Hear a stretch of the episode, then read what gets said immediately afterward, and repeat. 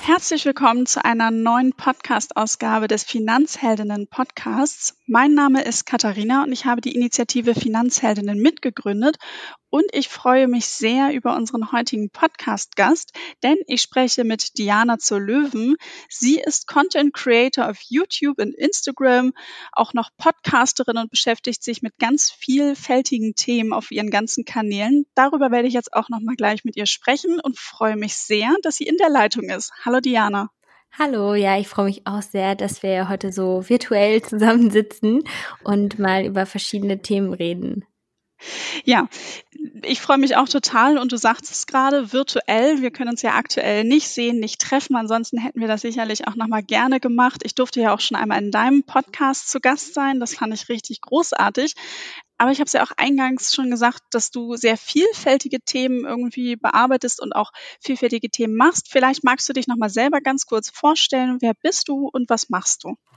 Ich bin eigentlich schon seit zehn Jahren auf Social Media aktiv, würde ich sagen, oder seit über zehn Jahren stelle ich schon Dinge ins Internet. Das hat alles angefangen mit einem Modeblog, als das halt wirklich noch so ein Ding war und hat sich dann irgendwann ausgeweitet auf YouTube und Instagram und ich habe eigentlich so das Gefühl, dass ein Großteil meiner Zuschauer wirklich mit mir erwachsen geworden sind. Also ich habe damals mit so ganz klassischen Beauty-Themen angefangen oder habe den Leuten gezeigt, wie ich mich für die Schule, dann irgendwann für die Uni fertig mache und wie ich in den Tag starte. Und jetzt zeige ich den Leuten, wie ich auch äh, zu Corona-Zeiten quasi in den Tag starte. Ähm, und habe dann einfach wirklich so die Leute beim Erwachsenwerden auch mitgenommen gefühlt.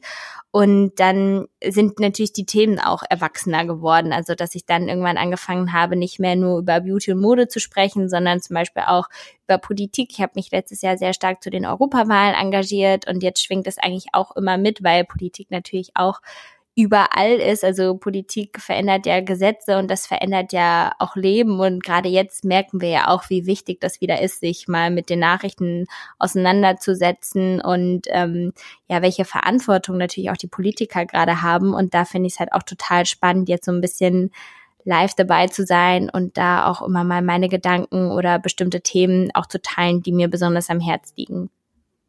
Das finde ich persönlich auch total großartig, weil als ich deinen Kanal dann entdeckt habe, habe ich so drauf geschaut und habe halt gesehen, okay, das ist jetzt nicht ähm, die nächste Insta-Maus, sage ich jetzt einfach mal so übertrieben, die über Beauty spricht und äh, die beste Reise ankündigt. Also klar, das sind auch Themen, die bei dir stattfinden, aber ähm, du bist da sehr reflektiert, weil du sehr vielfältige Themen hast. Also zum Beispiel sprichst du auch über Secondhand-Mode, das Thema Nachhaltigkeit ist da groß ähm, und wie du auch sagst, eben politische Themen ähm, du besprichst die ganzen Themen ja auch äh, unter anderem auf deinem YouTube-Kanal ähm, und in deinem eigenen Podcast. Ich glaube, du hast mittlerweile sogar zwei, richtig?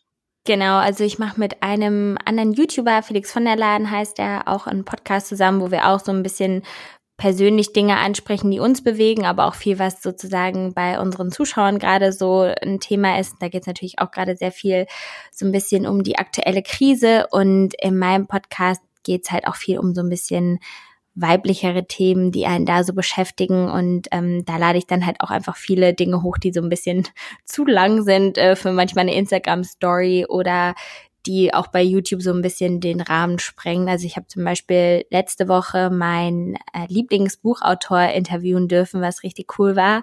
Und ähm, das findet man da zum Beispiel dann auch. Also ich bin wirklich immer sehr getrieben von diversen Interessen und gucke dann natürlich auch immer, wie man jeden Inhalt für jede Plattform irgendwie auch passend anbieten kann. Und jetzt bist du eine, ähm, wir haben uns ja schon live getroffen, eine junge, hübsche äh, Frau und ähm, sprichst auf der anderen Seite dann ja auch irgendwie andere Themen an, außer Beauty, also gerade dieses Politikthema.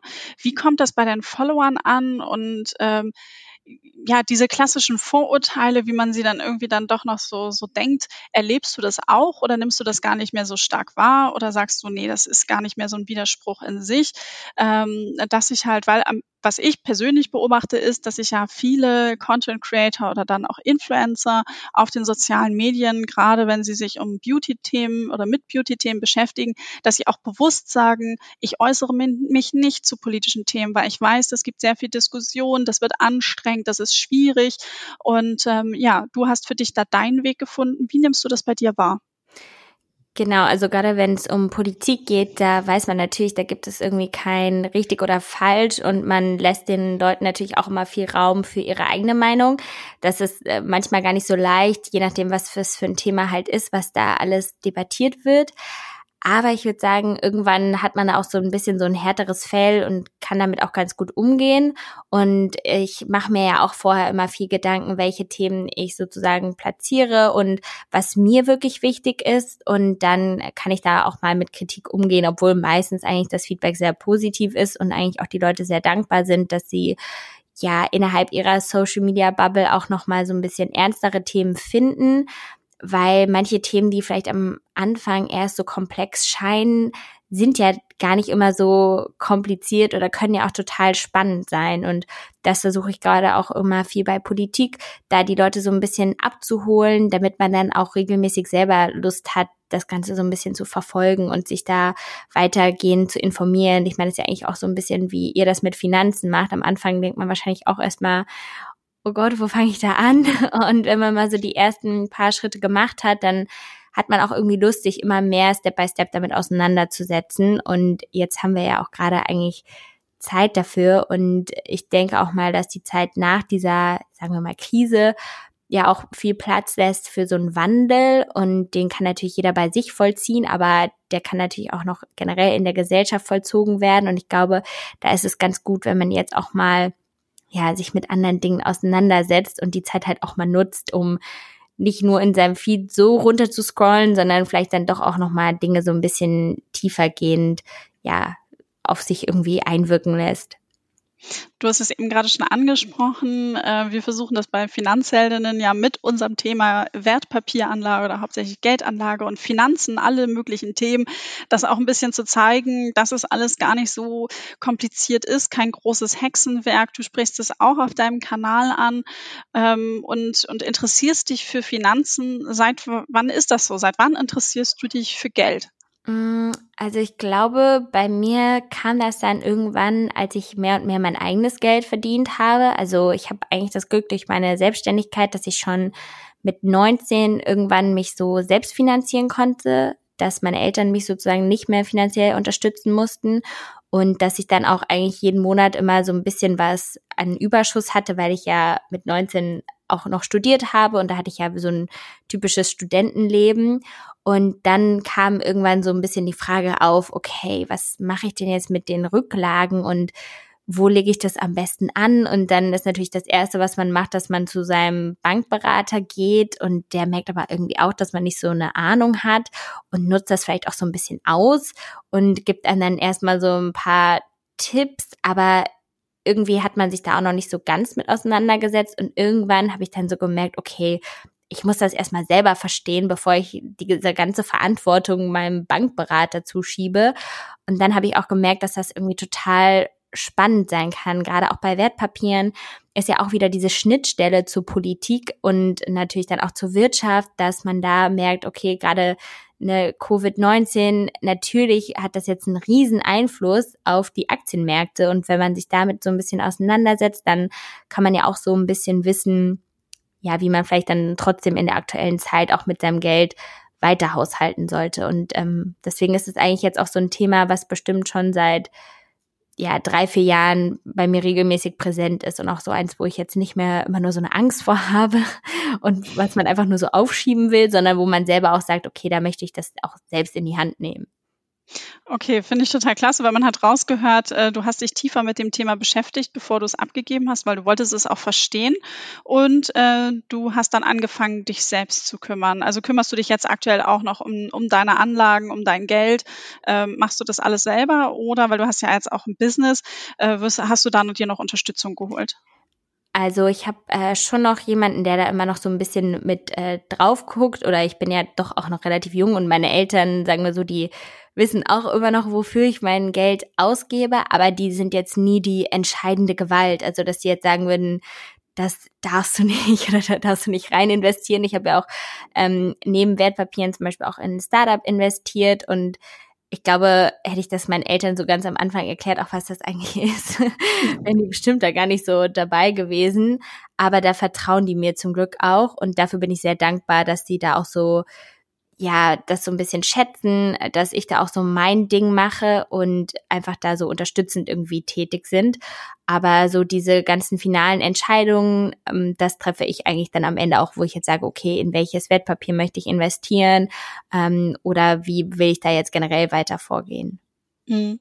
Jetzt hast du deine Eltern angesprochen und dass du auch ähm, jetzt noch, obwohl du zu Hause nicht mehr lebst, mit denen offen über die Themen sprichst. Äh, ich kennst du noch, als ich ganz klein war, bei uns zu Hause immer so ein bisschen dieses Thema über Geld spricht man nicht und äh, diese anderen bekannten Sprichworte. Ähm, zum einen hat es dazu beigetragen, dass ich relativ sorgenlos in Anführungszeichen aufgewachsen bin. Das war irgendwie äh, kein Thema.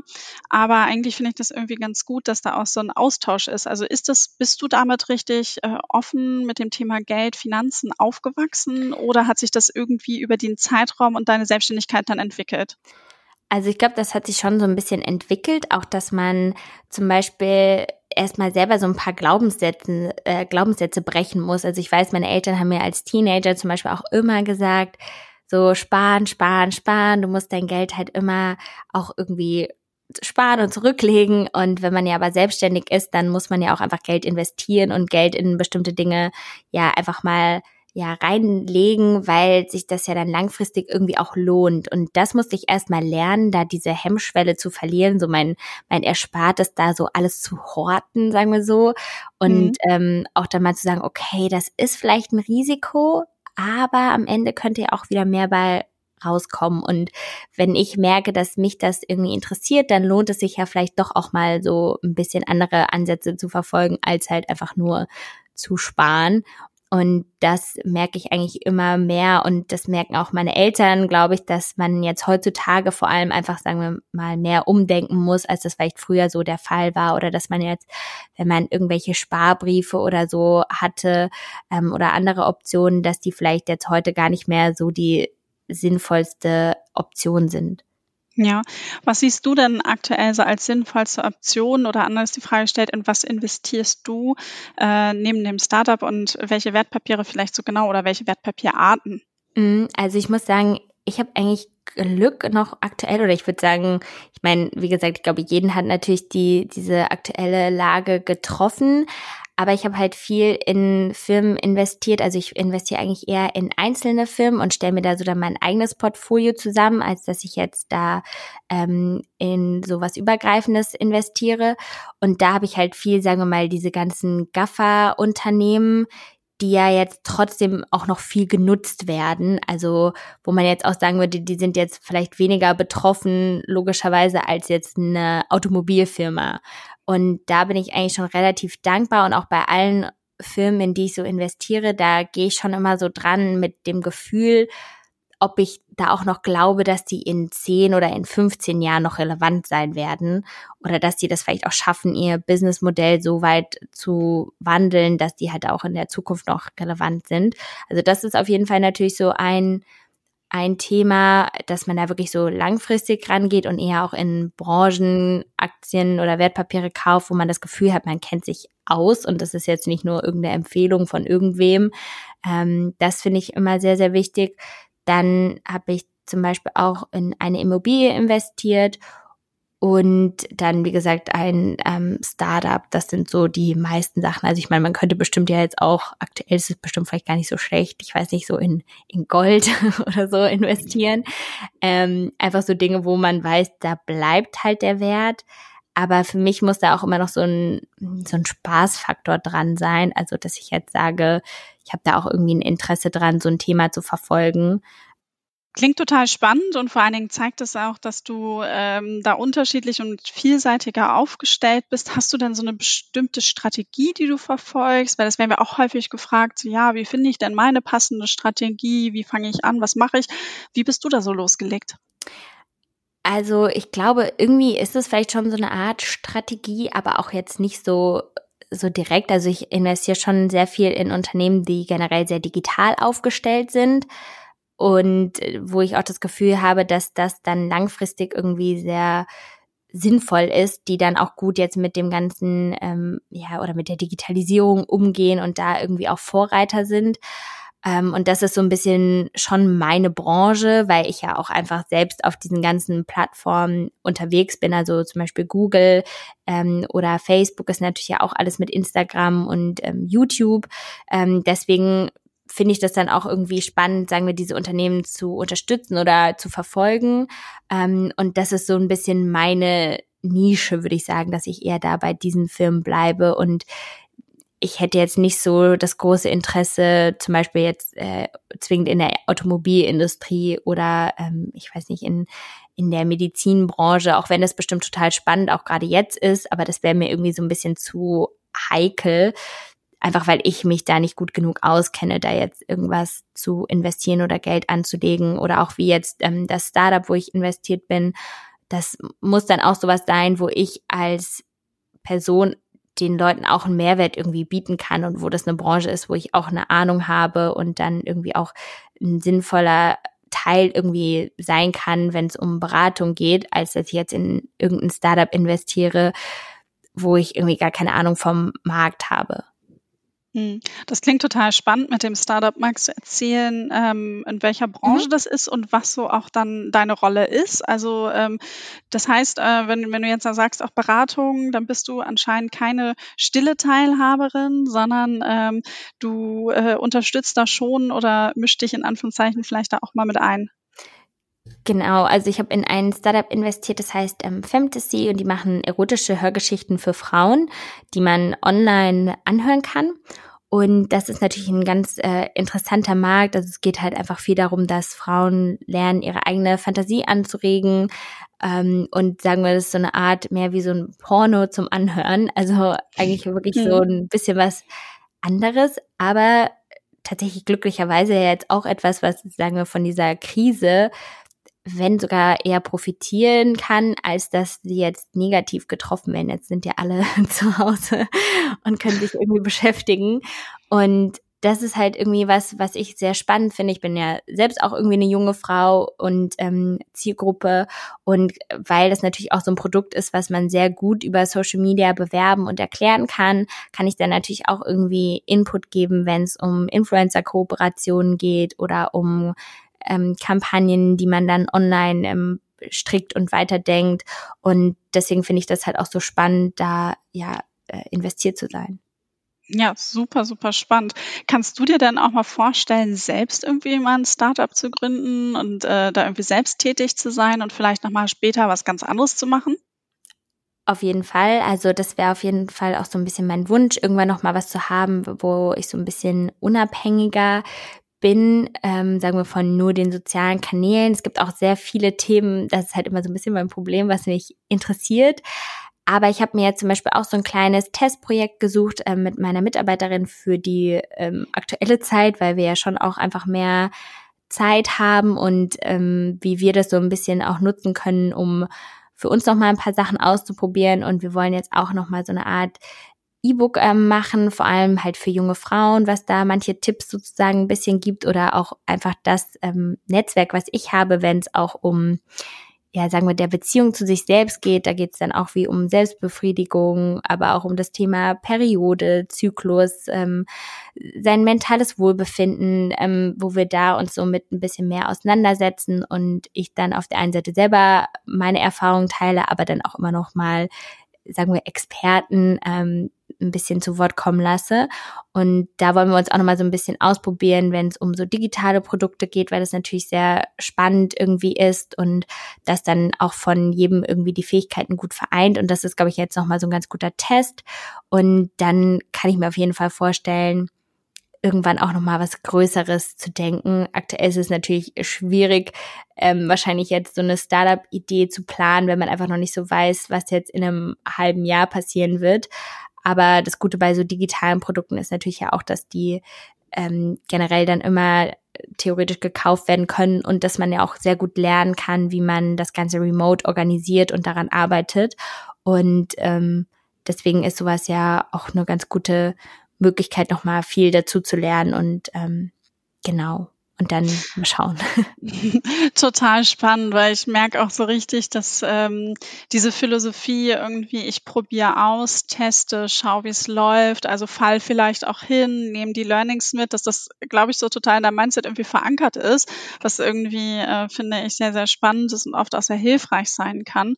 Und ähm, ich bleibe nochmal ganz kurz bei dem Thema Startups, denn du engagierst dich da ja auch für ähm, Startup-Teens. Ähm, was ist es genau und ähm, warum engagierst du dich eigentlich auch so vielfältig da bei Startup Teens? Genau, Startup Teens ist eine NGO. Ich vergleiche das eigentlich immer so ein bisschen mit die Höhle der Löwen nur mit Teenagern. Also junge Teenager können ihre Geschäftsidee dort pitchen vor verschiedenen Gründern. Eigentlich sind sehr viele aus so der Startup-Szene auch Teil davon. Und man hat auch die Möglichkeit, diese als Mentor zu bekommen. Und da finde ich es halt immer total spannend, einfach jungen Menschen so ein bisschen was mitzugeben, die so eine Vision und eine Idee haben, aber denen vielleicht dann noch so der ein oder andere Tipp fehlt oder dass man wirklich auch für junge Leute einen Mentor darstellt, weil ich kenne das so ein bisschen von mir, als ich dann irgendwann älter wurde und man dann halt merkt, man kann über manche Themen einfach nicht mehr mit seinen Eltern sprechen, weil sie da vielleicht jetzt auch nicht so eine Ahnung haben, ähm, dann ist es gut, wenn man einen Mentor zur Hand hat. Und ähm, das wird einem zum Beispiel bei Startup Teens geboten. Und wir machen zum Beispiel auch aktuell immer mal Livestreams. Wir hatten jetzt zum Girls Day sozusagen einen digitalen Girls Day gemacht, ähm, auch mit der Dorothee Bär oder ähm, anderen Gründerinnen und das ist irgendwie total inspirierend, so generell der Austausch auch den alle ja haben, die im Startup Teens Netzwerk sind, aber auch wirklich dann zu sehen, wie die jungen Menschen davon profitieren, weil das einfach auch Dinge sind, die wir da ansprechen, die man ja so in der Schule gar nicht lernen würde. Mhm. Total spannend. Und äh, Dorothee Bär hast du gerade angesprochen. Bei ihr habe ich gesehen, letztens in einer Instagram-Story warst du ja auch in ihrem Büro zu besuchen, hast, glaube ich, genau. auch mit genau. ihr Videos gemacht.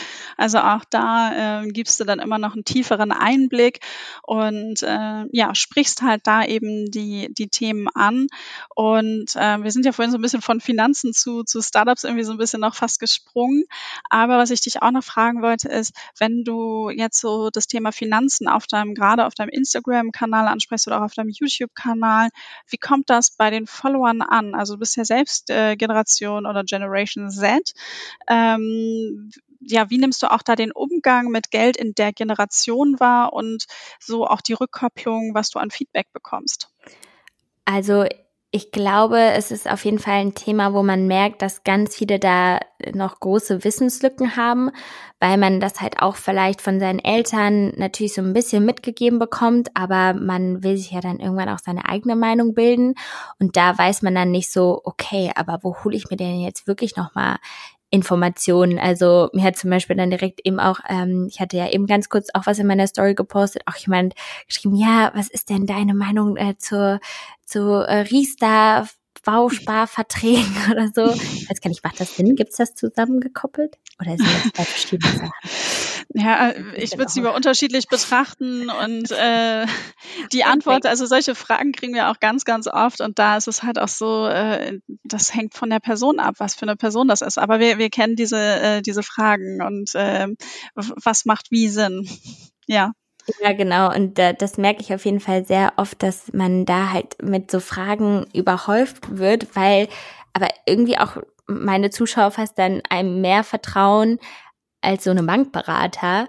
Ähm, und dann ist natürlich jetzt auch heutzutage viel so dieses Thema, also Geld hat natürlich eine Rolle, aber es ist nicht so das Wichtigste. Also das merke ich eigentlich immer, dass man auch sagt, okay, mir ist es wichtiger, einen Job zu haben, der mir Spaß macht und vielleicht verdiene ich da zehn Prozent weniger als bei einem anderen Job, aber Hauptsache, ich habe irgendwie einen Job, der mich erfüllt. Ähm, und das finde ich irgendwie ganz ganz spannend so zu sehen, dass man sich da auch schon mehr Gedanken macht, auch zum Teil, wofür investiere ich mein Geld oder auch bei Aktien zum Beispiel, dass da viele auch sagen, okay, ich würde jetzt nur in Aktien von nachhaltigen Unternehmen investieren und ähm, würde vielleicht gar nicht in Amazon investieren, weil die mir nicht nachhaltig genug sind. Ähm, und das ist natürlich ganz spannend zu sehen, dass da auch so ein, so ein gedanklicher Shift kommt, dass man sagt, okay, so sein Geld zu vermehren ist irgendwie nicht alles, sondern es kommt auch viel mehr darauf an, was da eigentlich so dahinter steckt. Und das finde ich irgendwie spannend, dass da halt so ein, so ein Umdenken passiert und dass man da auch vieles so mehr und mehr hinterfragt. Aber nimmst du dann auch wahr, dass, ähm, dass so für deine Generation das Thema wirklich Anlage in Wertpapieren irgendwie ein Thema ist? Oder stellst du dann so fest, ah, die wurden da vielleicht so ein bisschen durch mich draufgebracht? Weil was ich mal in einer Studie festgestellt habe, die wir ähm, gemacht haben, das war mit so einer ähm, Testgruppe von 15 jungen Frauen, ähm, die wirklich auch in diese Generation gehören. Als man gefragt hat, so, hey, kümmert ihr euch um euer Geld, waren die alle total, hey, absolut klar, machen wir, wir haben alles im Griff. Aber vom Thema Geldanlage und wirklich langfristige Planung, also sagen wir mal Altersvorsorge, da war man dann halt irgendwie, hm, da hat man sich noch gar nicht mit beschäftigt. Kann ich auch irgendwo verstehen, weil ähm, ich bin jetzt noch nicht so alt, aber trotzdem, ähm, es ist ja auch dann irgendwie noch lange hin. Und ähm, aber sobald man das dann tiefer angesprochen hat mit der Anlage in Wertpapieren, da war das häufig dann so, nee, hm, das ist irgendwie kein Thema, mit dem ich mich gerne äh, beschäftigen möchte. Wie, ja, wie nimmst du das so bei deinen Followern wahr oder wenn du so in den Austausch gehst? Ja, also das stimmt schon, dass da, glaube ich, viele ähm, erstmal noch so gar keine Ahnung haben. Ich glaube, da fehlt immer wie so eine Zwischeninstanz, ne? Weil man hat dann irgendwie natürlich seine Eltern, die vielleicht da auch jetzt noch gar nicht so drin sind bei ähm, Wertpapieren so. Ähm, und dann die sagen man, häufig noch sparen. Genau. Sparen. und, Hauptsache sparen auf dem Sparkonto. Und ähm, dann kriegt man irgendwie von seinem einen Finanzberater vielleicht dann so einen so einen ganz klassischen Fonds oder so irgendwie empfohlen der aber so ganz standardisiert ist und dann gibt man das einfach so alles ab. Also und man hat so das Gefühl, ja, das ist schon irgendwie in trockenen Tüchern. Aber wenn man dann mal so ein bisschen dahinter guckt, dann merkt man eigentlich, dass das halt nicht immer so der Fall ist. Ähm, und das habe ich schon das Gefühl, dass viele da so verunsichert sind und halt einfach auch nicht wissen so, an wen man da sich eigentlich wenden soll. So, wer ist da so die perfekte Person oder Instanz, mit wem man da gut drüber sprechen kann? Mhm. Ja, und deshalb finde ich das auch umso besser, dass du das ansprichst und so ein bisschen auch ähm, Anlaufstellen gibst. Das genau das versuchen wir ja auch natürlich intensiver, wir uns jeden Tag mit dem Thema äh, Geld und Finanzen beschäftigen auf unserem Kanal. Und ähm, ja, wir haben jetzt ja über super vielfältige Themen äh, gesprochen, die dich interessieren, die du vorantreibst. Und ähm, ich habe dich ja schon mal persönlich kennengelernt, was ich auch sehr spannend fand. Und äh, jetzt in meiner Recherche zum, zum Podcast habe ich nochmal natürlich nochmal tiefer gegraben und ich bin immer wieder auf das Thema Growth-Philosophie gestoßen und ähm, habe mir das dann auch mal durchgelesen und ähm, habe mir dazu auch mal Sequenz noch mal in einem anderen Podcast angehört und habe gesagt, okay, das musst du hier unbedingt noch mal erklären, erläutern, was dahinter steckt, weil ich fand es ziemlich cool. Diana, was ist die Growth-Philosophie? Genau, das habe ich mir mal, ich glaube, jetzt ist schon ungefähr zwei Jahre her, mal ähm, so ein bisschen näher ausgedacht hört sich jetzt so blöd an, aber eigentlich war das mehr so, dass ich mich so erklären wollte, was mich als Mensch beschreibt und dieses Thema Wachsen als Mensch ist halt für mich ganz, ganz wichtig und ich glaube auch in der Zeit, in der wir jetzt leben, müssen wir uns einfach generell ständig verändern und als Mensch auch immer weiter wachsen, um irgendwie voranzukommen. Und dann habe ich mir anhand eines Akrostichons, so heißt das, ähm, erklärt, was für mich Growth bedeutet und habe mir sozusagen für jeden Buchstaben dieses Wortes ähm, nochmal ein Wort gesucht, was das erklärt. Das hört sich immer so kompliziert an, aber eigentlich ist es relativ einfach, dass ich zum Beispiel sage, dass G steht für mich für Get Out of Your Comfort Zone.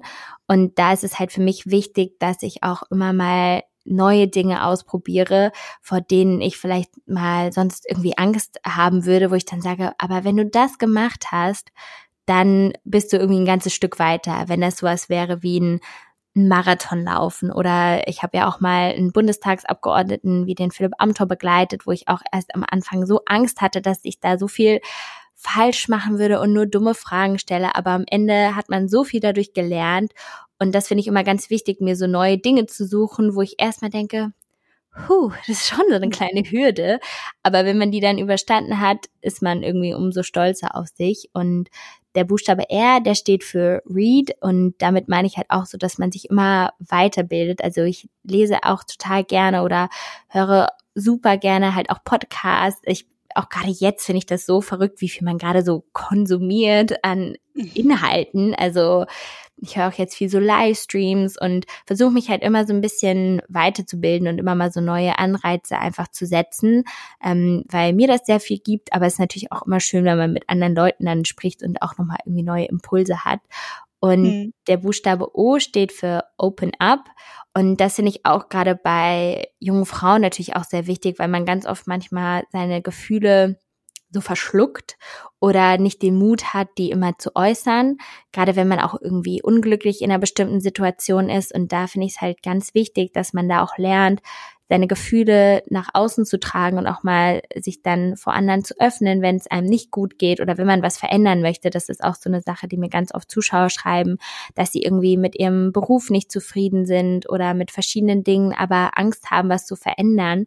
Und da sollte man einfach das ansprechen und wirklich dann den Mut haben, ja, dann auch mal einen Schritt in Richtung Veränderung zu gehen. Mhm. Und ähm, dann habe ich noch den Buchstaben W, der steht für Why, ähm, was ja auch immer so ein ganz wichtiges Thema ist, so sein Warum finden. Also warum mache ich das, was ich tue? Was ist so ein bisschen meine Philosophie und was will ich eigentlich so erreichen, dass man sich das auch immer viel fragt. Da gibt es ja auch einen ganz bekannten ähm, TED-Talk, ich weiß nicht, ob du den kennst, von Simon Sinek heißt der, äh, Start with Why. Das ist sehr, sehr mhm. spannend. Also ähm, ja. Genau. Auf jeden Fall. Ja, absolut. Äh, und, und, wie, wie bist du für dich, also dein Why, also wie, wie beantwortest du das für dich persönlich so ein bisschen?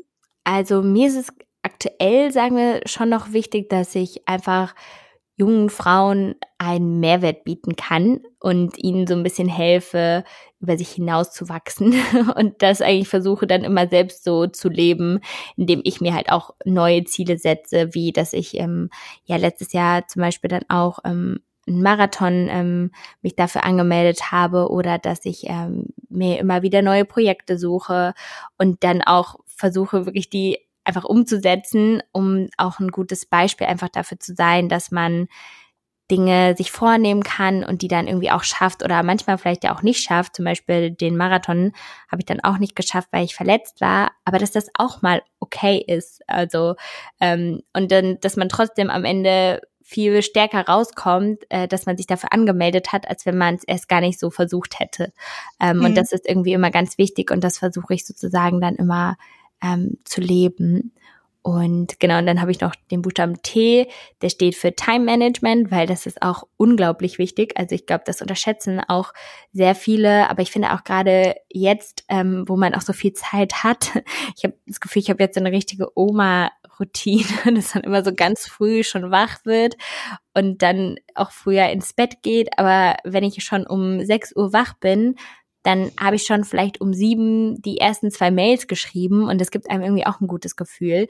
Und dass man dann seine Zeit einfach so einteilt, wie sich das für einen gut anfühlt. Also ich werde jetzt wahrscheinlich gleich auch nochmal eine Runde laufen gehen, aber bin ja auch schon irgendwie seit, ja, wie gesagt, so vor sieben habe ich schon die erste E-Mail geschrieben.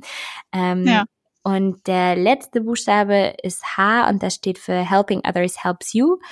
Und das ist auch was, was für mich ganz wichtig ist, dass man auch anderen was Gutes tut, auch sich zum Beispiel ehrenamtlich engagiert, dass man nicht sagt, ja, da habe ich irgendwie keine Zeit für, sondern dass man auch immer so ein bisschen nach links und rechts guckt, weil ich dadurch auch immer sehr viel gelernt habe. Also schon mit 16 habe ich zum Beispiel in so einem Kleiderladen gearbeitet vom Deutschen Roten Kreuz und habe da Klamotten verkauft und ich habe da so viel gelernt ähm, und bin so dankbar dafür. Und jetzt finde ich es halt auch immer wichtig, mich bei verschiedenen Organisationen zu engagieren, wie jetzt zum Beispiel in Startup-Teams und da auch einfach ähm, ja Ehrenamtsarbeit, sagen wir so, zu leisten. Danke, Diana, dass du nochmal da äh, deine Growth-Philosophie erläutert hast und auch nochmal direkt auf jeden Punkt eingegangen bist. Ähm, ich finde es, äh, wie gesagt, sehr, sehr spannend und vor allen Dingen öffnet das auch, wenn man sich diese Punkte immer mal wieder so ein bisschen vor Augen führt für sich selber und sich die Punkte dann auch mal selber beantwortet. Ich glaube, das kann man auch in unterschiedlichen Zeitabschnitten in seinem Leben machen. Das wird sich sicherlich auch mal so ein bisschen verändern, wo auf welchen Punkten der Fokus liegt, aber sicherlich doch nochmal eine gute Methode, um sich selbst auch ein bisschen zu reflektieren und äh, vielleicht auch mal Ziele zu setzen. Also ja. ähm, finde ich ziemlich cool. Diana, Ich danke dir sehr, sehr herzlich für das tolle Gespräch, für die ähm, vielen Impulse, die du mitgegeben hast, die du mit uns geteilt hast. Ähm, Finde ich total großartig. Ich werde deine Kanäle weiterhin verfolgen. Ähm, bleib dran am Thema Finanzen. Ähm, erzähl deine Erfahrungen, gib sie weiter äh, in deiner Zielgruppe. Ähm, es ist so wichtig. Ich finde es total gut, dass du das machst. Und ähm, ja, ich hoffe, dass wir uns in einigen Wochen auch schon mal wieder dann auch in Live sehen können. Ja, das äh, würde mich auch sehr freuen. Aber ja, wir bleiben einfach mal positiv wir bleiben positiv, das wird schon alles. Und ähm, du hast ja eben auch schon angesprochen, die Chancen, ähm, die die Zeit jetzt aktuell ja auch bietet, die nehmen wir jetzt mit. Und ähm, wir haben die tolle Technik, dass wir uns jetzt auch digital unterhalten und treffen konnten und eine schöne neue Podcast-Folge aufnehmen konnten. Und damit möchte ich jetzt auch schließen. Ich wünsche dir noch einen schönen Tag und viel Spaß bei deinem Lauf gleich. Dankeschön.